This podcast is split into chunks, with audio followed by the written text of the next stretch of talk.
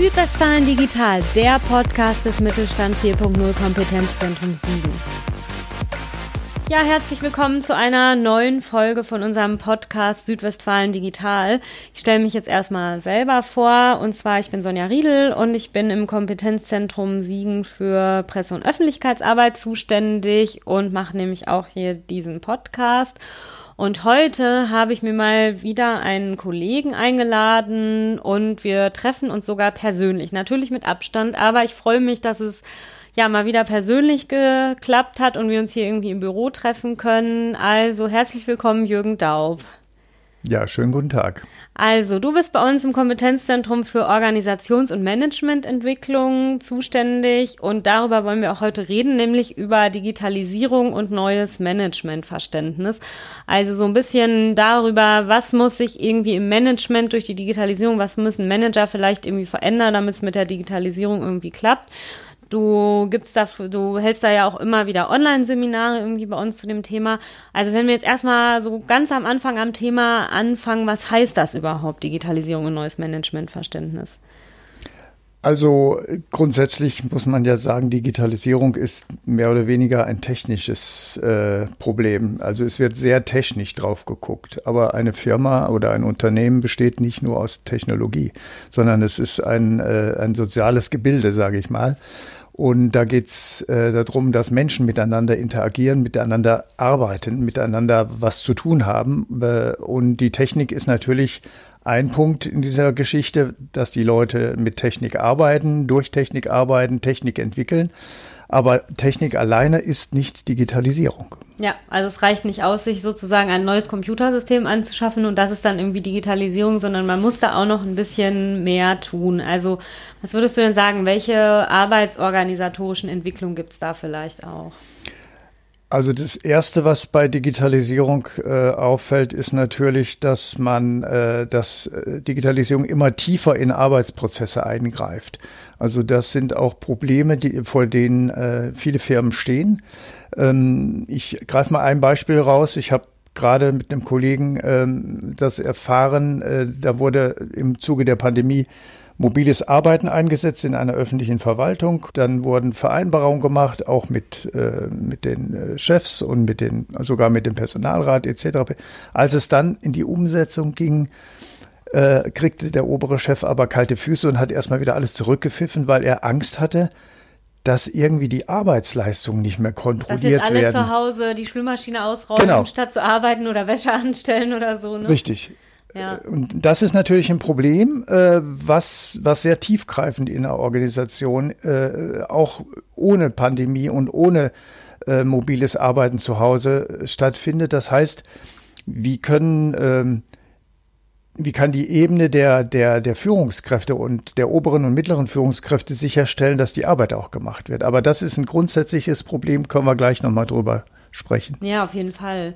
Also, was muss das Management eines Unternehmens denn irgendwie verändern, damit es irgendwie zur Digitalisierung passt? Also vielleicht in den, in dem Beispiel von dir, dann vielleicht erstmal was an der eigenen Einstellung irgendwie ändern und ich meine, einfach mal sozusagen den Mitarbeitern vielleicht einen Vertrauensvorschuss geben und denken, gut, weil selbst wenn die jetzt zu Hause sind, Natürlich würde man dann, also natürlich stellt man vielleicht mal eine Waschmaschine an, aber andererseits, wenn man im Büro ist, kommt ja auch mal ein Kollege auf einen Kaffee vorbei und man unterhält sich mal zehn Minuten, ne? Und sozusagen, also ich glaube jetzt tatsächlich nicht, dass, ja, ich glaube, die meisten sind da schon so diszipliniert, dass sie jetzt nicht dann zu Hause nur die ganze Zeit irgendwie Serien gucken oder sich irgendwie anders bespaßen, denke ich mal, ne? Also das denke ich auch nicht, dass das so ist. Ganz im Gegenteil, äh, man hat äh, die Erfahrung gemacht aus der Wissenschaft, aus der Forschung, dass die Arbeitsbelastung teilweise zu Hause dann höher ist, dass die Leute sogar mehr tun und intensiver was machen, weil sie aus eigenem Antrieb denken, ich kann jetzt hier nicht den faulen Peter machen, weil es fällt irgendwann auf. Ja. Aber darum geht's auch gar nicht. Es geht einfach also wenn ich Vorträge halte und auch mit Führungskräften rede und äh, dann sage ich immer, die Perspektive muss verändert werden, die Perspektive auf das Unternehmen. Ja. Ein Unternehmen ist eben keine Maschine. Ich habe keine Stellknöpfe, wo ich dran drehe und dann läuft es so oder, oder es läuft anders, sondern das Unternehmen ist ein, wir sagen immer, es ist ein soziales System. Äh, das heißt, es besteht aus Kommunikation, als, als das, was zwischen den Menschen passiert. Und das ist das, äh, was äh, äh, Führungskräfte viel stärker in den Blick nehmen müssen, was sie nicht tun. Ja. Und das heißt, dann würdest du denen empfehlen, dass man sich da einfach, ja, so ein bisschen, wie ich gerade schon gesagt habe, irgendwie an der eigenen Einstellung mal arbeitet und vielleicht da so ein bisschen irgendwie auch so einen Vertrauensvorschuss den Mitarbeitern irgendwie gibt, oder? Man muss, man muss äh, das, also die, die, die, das Umstellen äh, und der Blick auf äh, das Unternehmen als Kommunikationszusammenhang, als soziales Gebilde, heißt, ich muss grundsätzlich was äh, von meinem Verständnis her entwickeln. Das heißt, äh, Führungskräfte müssen lernen. Und gerade in der heutigen Zeit mit, mit Digitalisierung müssen sie noch mehr lernen, dass, dass so ein Gebilde, so eine Firma, eine Organisation, äh, Verwaltung, was auch immer, ein Eigenleben hat, eine eigene Kommunikationsstruktur. Also da, wo wir äh, Unternehmen, Organisationen unterstützen, äh, vom Kompetenzzentrum aus, wenn Sie äh, mit uns äh, ein technisches Problem lösen wollen, äh, schauen wir immer drauf, dass es eben nicht nur ein technisches Problem ist, sondern es ist ein Problem der Gesamtorganisation. Das heißt, ein kommunikatives Problem. Wie, wie sind Arbeitsverhältnisse gestaltet? Wer macht was mit wem?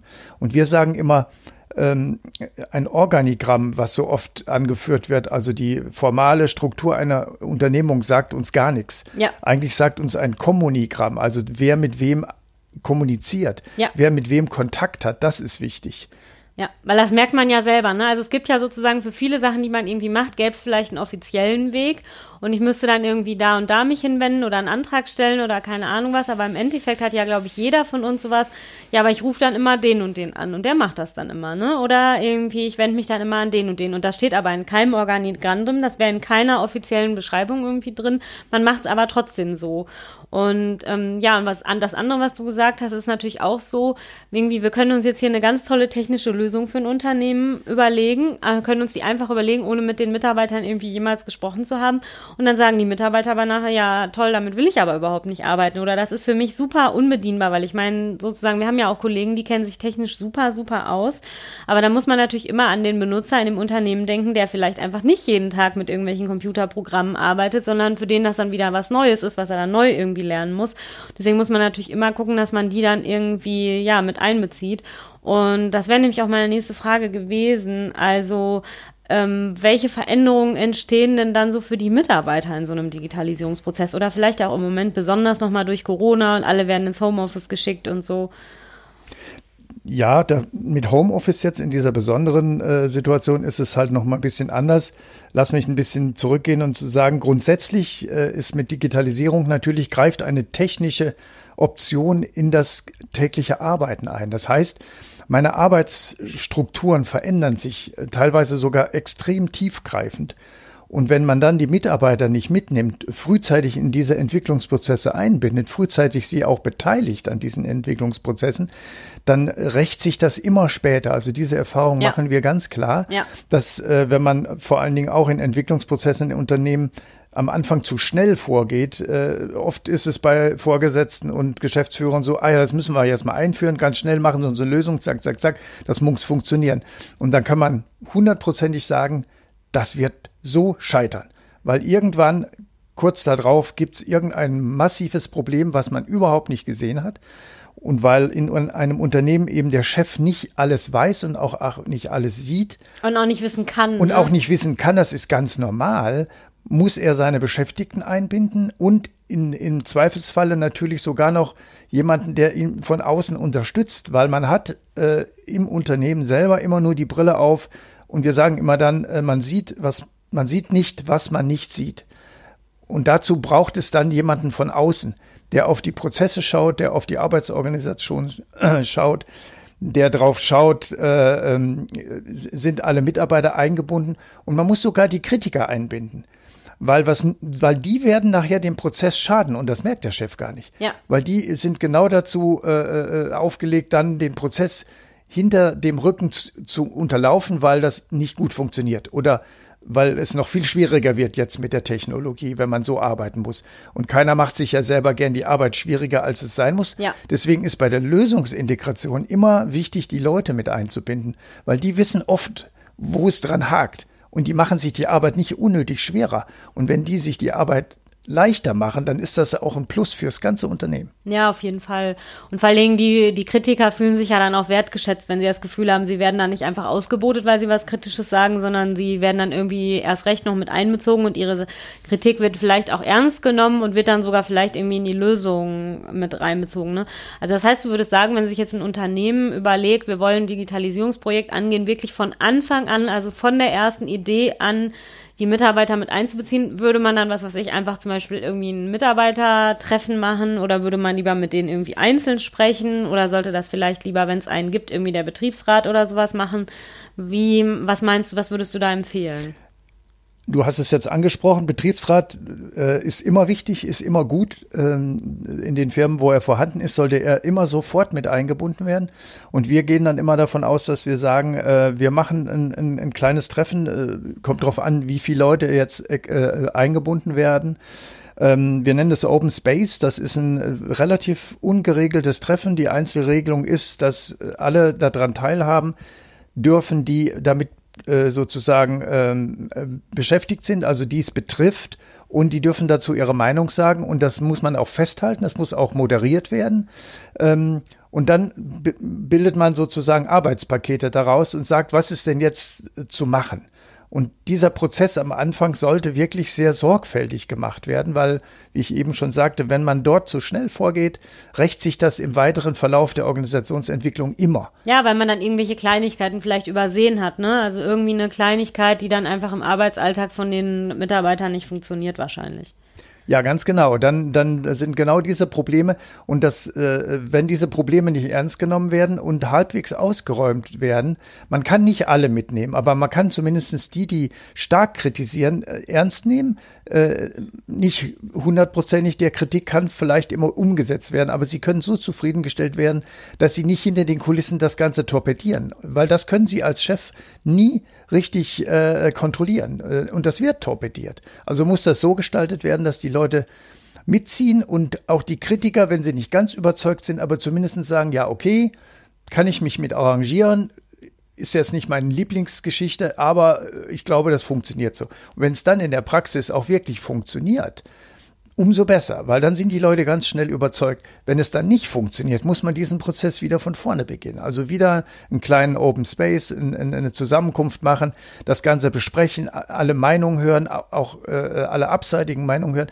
neue Lösungen kreieren und die gemeinsam dann auch umsetzen. Und vor allen Dingen muss dann die Führungsebene, also die Chefs müssen dann dafür sorgen, dass wenn eine Umsetzung äh, genehmigt ist, dass die auch wirklich in dem Sinne der Beschäftigten, die dort das gelöst haben, auch gemacht wird. Und nicht über die Chefebene sozusagen reingrätschen und sagen, nee, das machen wir jetzt doch anders.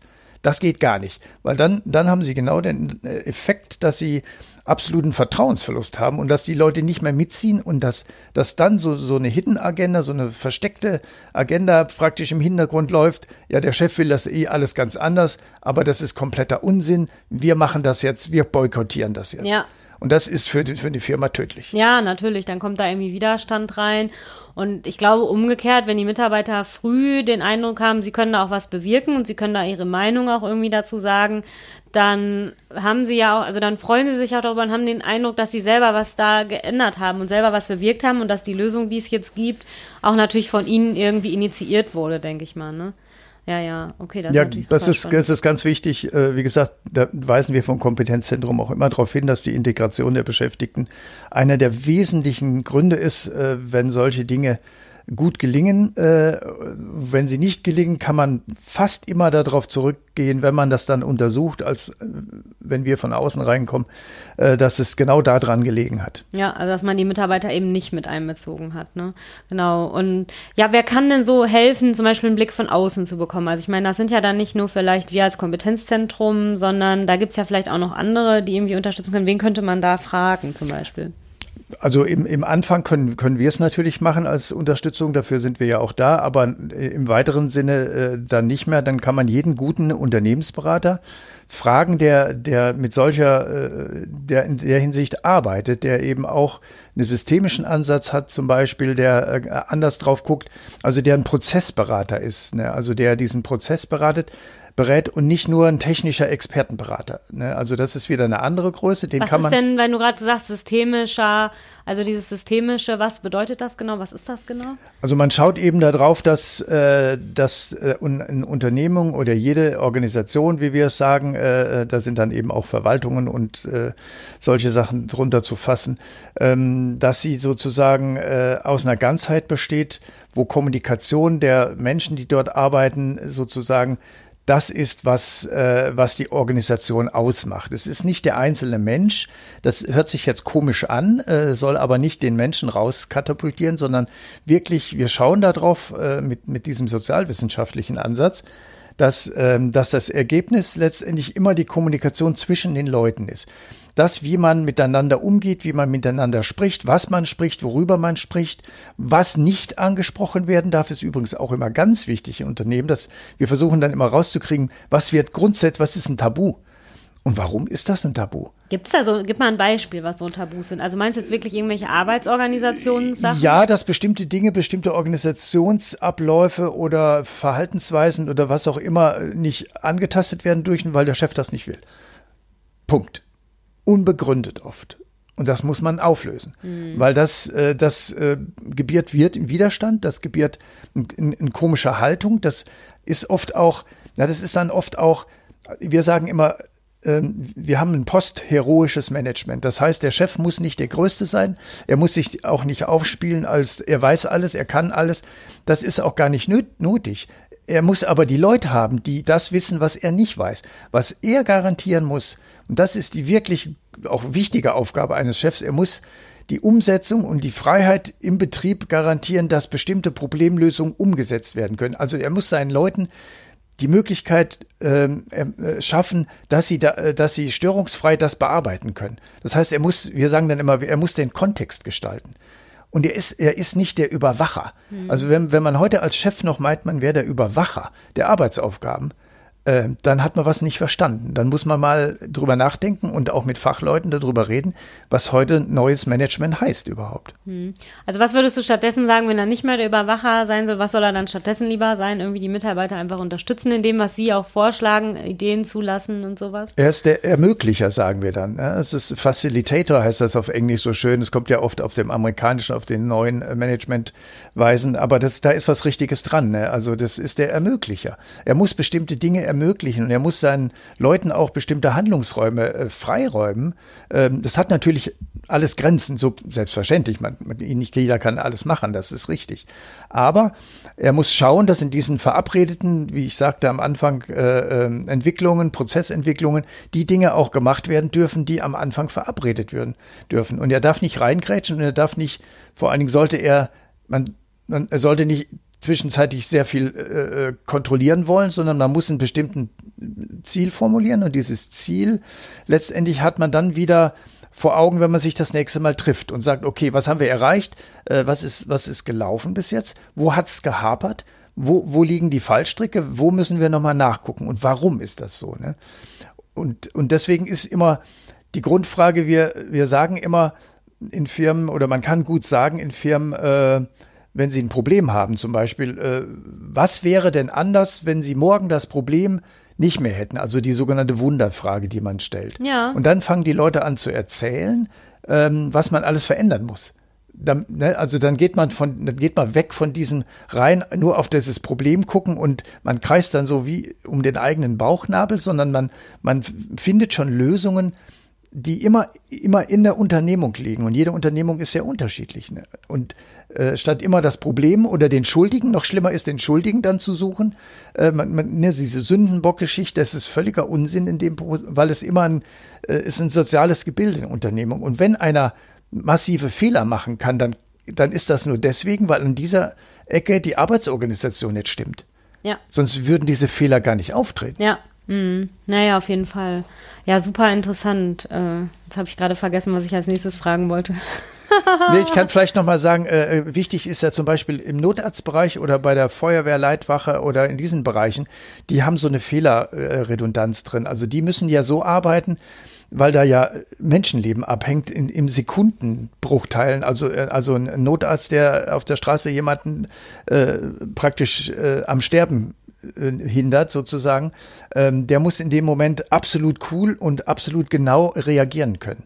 Und das ist in der Firma nicht in dem diesem Stressmaße so. Weil es Gott sei auch Dank so. nicht immer um Leben und Tod geht. Genau, Ja. aber es, ja, es geht aber oft, falsche Managemententscheidungen äh, Entscheidungen rächen sich oft, weil das dann irgendwie später zu großen Problemen führt in der Firma, Ja. die wirklich um Leben oder Tod gehen. Das heißt, die Firma geht pleite. Ja, okay. Weil irgendein Manager oder eine Führungsebene mal was komplett falsch entschieden hat, weil sie ihre Mitarbeiter nicht einbezogen haben. Ich, Ja. das, die, die Mitarbeitereinbeziehung ist natürlich nicht das, der, der, der Schlüssel der Weise nur alleine. Aber ohne das geht's gar nicht. Und wenn wir jetzt nochmal zum Beispiel vom Anfang zurückkommen, wo du irgendwie gesagt hast, da wollte der Chef quasi nicht, dass die alle ins Homeoffice gehen, weil er dann irgendwie Angst hatte, er hat dann gar keine Kontrolle mehr und so. Was hättest du dem jetzt, wenn du jetzt mit dem gesprochen hättest, empfohlen, was er dann stattdessen lieber machen soll? Also ich hätte ihm erstmal gesagt, er, er hat eh keine Kontrolle. Ne? Also das ist, das ist ein Mythos. Das ist eine Chimäre, das ist eine Vorstellung in dem Kopf von Chefs. Ich bin dazu da, um meinen Mitarbeitern, um um die zu kontrollieren, damit sie auch richtig und gut arbeiten. Das ist, das ist aus dem 19. Jahrhundert. Ne? Das ist Kaiserreichdenken. Ne? Das ist wirklich altes militärisches Denken. Wer heute so eine Firma führt oder führen will, äh, wird scheitern, sage ich ganz klar. Nein, ich würde ihm sagen, äh, erstens mal vertraue deinen Mitarbeitern, setzt bestimmte Ziele zusammen mit ihnen und äh, trefft euch, äh, um zu besprechen, wie weit sind wir in dieser Zielerreichung. Wie oft würdest du empfehlen, dass man sich dann trifft? Einmal die Woche? Ist das zu häufig? Oder es kommt drauf Wochen? an. Es kommt drauf an, wie, wie prekär diese Situation ist, was man entwickelt gerade. Ähm, also so ein wöchentliches Treffen könnte durchaus sinnvoll sein, manchmal aber auch 14 täglich reicht. Hm. Manchmal braucht man sich auch nur alle vier Wochen zu treffen, weil die Mitarbeiter so gut sind. Das läuft, ohne dass der Chef groß drauf guckt. Also das, das kommt, ist auch von Firma zu Firma unterschiedlich. Also ein, ein guter Test ist immer, wenn, wir in, wenn man in Firmen geht ähm, und äh, provoziert irgendeine Frage, die sie lösen müssen, ähm, die sie bisher so noch nicht gelöst haben. Also das ist so ein sogenannter Stresstest, kann man Ja. machen. Ähm, stellen Sie mir ein Produkt her, äh, das so, so abweicht von Ihrem jetzigen äh, und ich brauche das in 14 Tagen. Und dann gucken, äh, ja, wie reagieren die? Was, was können die machen? Äh, wie würden die so ein Problem lösen? Oder sagen die, nee, haben wir noch nie gemacht, machen wir auch nicht gut so, ne, so Punkt. Aber es könnte ja mal ein Kunde kommen, der das haben will und der vielleicht ein, ein langfristiger auch ein sehr äh, äh, äh, wichtiger Kunde ist. Und so was macht man dann? Ja. Da muss man ja reagieren können. Ja. Also das ist immer so, wir sagen immer Management des Unerwarteten. Äh, das ist so eine, so eine alte Theorie von einem Management-Theoretiker aus den USA. Manager müssen heute das Unerwartete in den Griff kriegen können. Und das zeichnet sich durch eine gute Führungskraft aus. Und würdest du dann empfehlen, dass sie tatsächlich auch so ein Unternehmen einfach mal so einen Stresstest bei sich selber durchführt und einfach mal guckt, was dann passiert? Das kann nicht schaden manchmal. Also manchmal ist das richtig gut. Ne? Also man kann, man, man kann das auch mal mit einem Auftrag fingieren, äh, von außen, von einem Kunden, der plötzlich einen Auftrag erteilt, der völlig abwegig ist und mal gucken, wie reagiert die ganze Unternehmung darauf. Wie, wie flexibel sind wir? Und das ist ja auch ein Schlagwort heute. Wir müssen ja flexibel sein in den Unternehmen. Und da kann man das relativ gut ähm, mal feststellen, was passiert denn dann? Das, das, das kann man mal vereinbaren, vielleicht Ja. sogar mit einem guten Kunden sagen, hier, mach mal eine Bestellung, gib die mal rein, wir wollen den Laden mal testen. Wie läuft das? Äh, kriegen wir das hin? Oder, oder äh, mal an unsere Grenzen zu gehen. Ne? Das sollte man im persönlichen Bereich ja auch schon, in Sport oder so. Ne? so immer, immer an die Grenzen gehen, um zu gucken, wie weit sind wir denn flexibel, wie weit können wir denn reagieren? Weil das heute natürlich gerade in der Digi Digitalisierung eins der großen Themen ist, Flex Flexibilisierung. Ne? Ja, also um jetzt vorhin, weil du selber vom, von Notärzten erzählt hast, ich weiß ja, dass es bei der Polizei tatsächlich sowas gibt, dass die so zu fingierten Einsätzen gerufen werden, wo dann zum Beispiel, ich war nämlich hier in Siegen bei so einem Einsatz, das habe ich mir mal angeguckt irgendwie, ähm, da wurde dann irgendwie getestet, da ist in, in einem Unfall, also in einem, in einem Tunnel und wie reagieren die und ich glaube, solche Geschichten müssen die irgendwie alle zwei Jahre oder sowas machen. Und gut, wenn man sich dann jetzt sowas vorstellt, ne, also da, da erfährt man dann nämlich auch, waren die dann rechtzeitig da, wie haben die reagiert, waren die auf die Situation speziell ähm, gut vorbereitet und wenn nein, was können sie dann vielleicht noch mit Fortbildung oder was weiß ich halt irgendwie verbessern. Und wenn man sowas in, jetzt aufs Unternehmen überträgt, wäre es natürlich ganz interessant, weil dann, ja, man durch sowas ja auch irgendwie über das eigene Unternehmen lernt und hoffentlich dann daraus lernt, denke ich mal. Ne? Ja, genau. Also da kann man lernen und das, das ist auch das äh, Haupt, der Hauptpunkt heute für ein Unternehmen. Unternehmen müssen heute lernen. Sie müssen lernen können. Und das, das tue ich nicht in einer Atmosphäre, die es leider noch gibt, muss ich sagen, äh, der Angst, also wo Vorgesetzte mit Axt regieren, äh, weil jeder um seinen Arbeitsplatz fürchtet. Wer so eine Firma führt, kann ich nur sagen, wird über kurz oder lang, mittelfristig, langfristig äh, scheitern. Ja. Mhm. Das ist doch eine gute Empfehlung sozusagen nach hinten raus.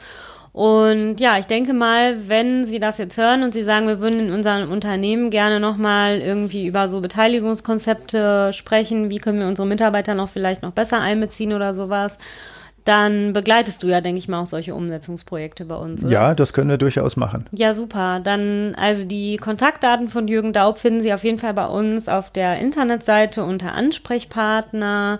Und dann würde ich sagen, Jürgen, es war super interessant. Vielen Dank, dass du Gast in meinem Podcast warst. Bitteschön. Tschüss. Tschüss. Weitere Informationen über unsere Angebote finden Sie auf unserer Internetseite kompetenzzentrum-siegen.digital.